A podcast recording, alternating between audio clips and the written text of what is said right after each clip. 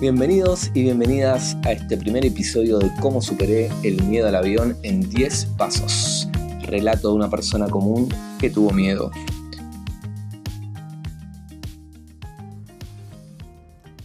Existen decenas, cientos, tal vez miles de cursos dictados por profesionales que tienen por objetivo la superación del miedo a volar en avión.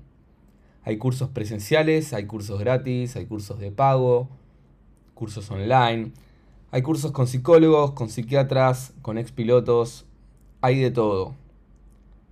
Yo no soy profesional de la medicina, no soy piloto ni psicólogo. Simplemente soy una persona común como vos que cuenta con una experiencia concreta y una historia real documentada en la Universidad del Miedo, como le digo yo. Y cursé con todos los profesores de esa Universidad del Miedo la angustia, la desesperación, el nerviosismo, la inseguridad.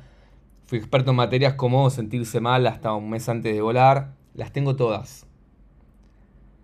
Y estoy seguro de que esto te suena conocido.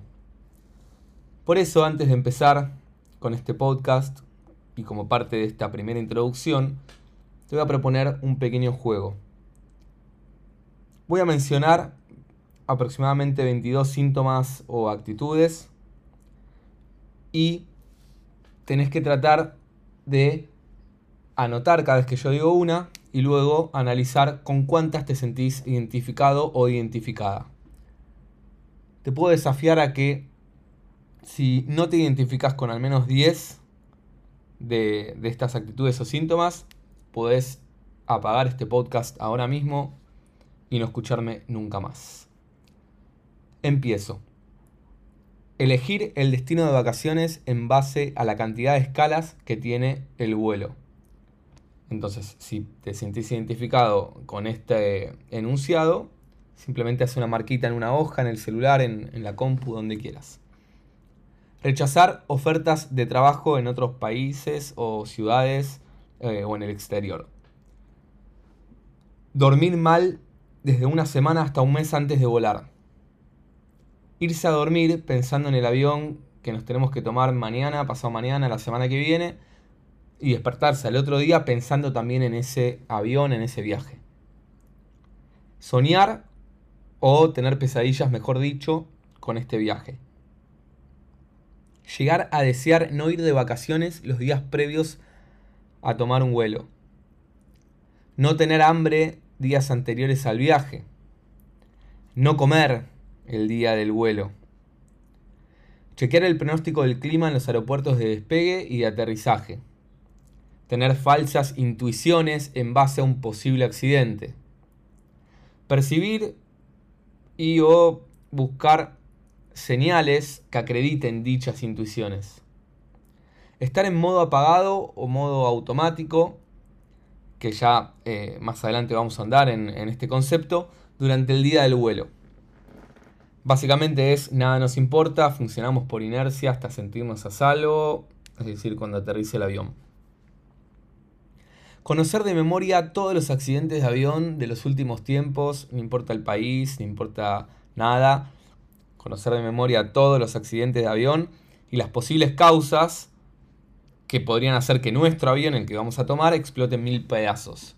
Porque así como conocemos todos los accidentes, conocemos qué le pasó a cada uno hacer cálculos en base a probabilidades de catástrofe en caso de que justo haya habido algún accidente aéreo cercano a la fecha de nuestro vuelo.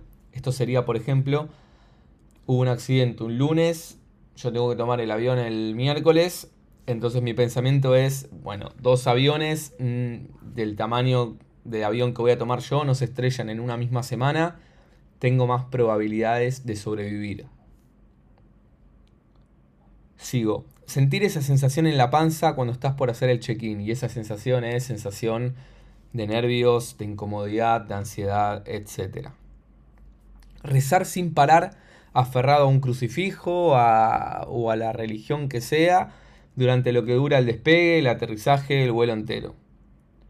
No poder ni mirar por la ventana del avión, o mirar solo para comprobar que el avión no está cayendo en picada cuando hizo algún movimiento brusco sobresaltarse ante cualquier ruido e intentar buscar una explicación, mirar constantemente a las azafatas o comisarios de a bordo intentando descifrar cada cosa anormal que detectamos, estar seguro de que nuestro avión va a estrellarse, y cuando digo estar seguro es tener certeza de que nuestro avión va a estrellarse, y, aparte justificamos esa seguridad con, señales, con un montón de, de los pensamientos que vengo mencionando en esta lista.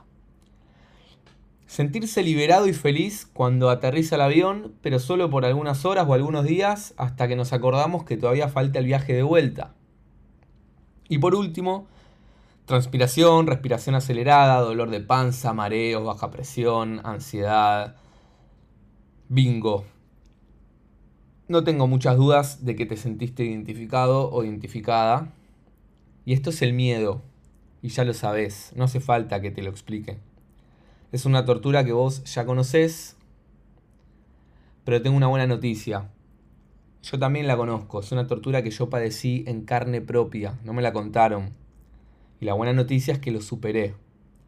Puedo decirte además, contra todos mis pronósticos, que el miedo al avión se puede superar y lo podés superar vos solo o sola.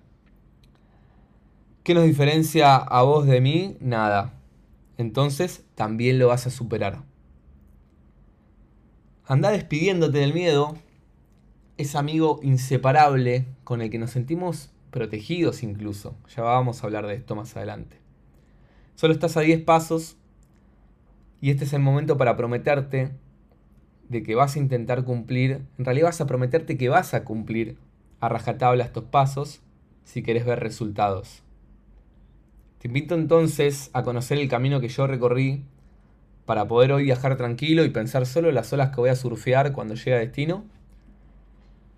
Y estoy seguro de que de esta historia vas a poder sacar algo positivo que te pueda ayudar a vos a superar el miedo al avión. Nos vemos en el próximo episodio.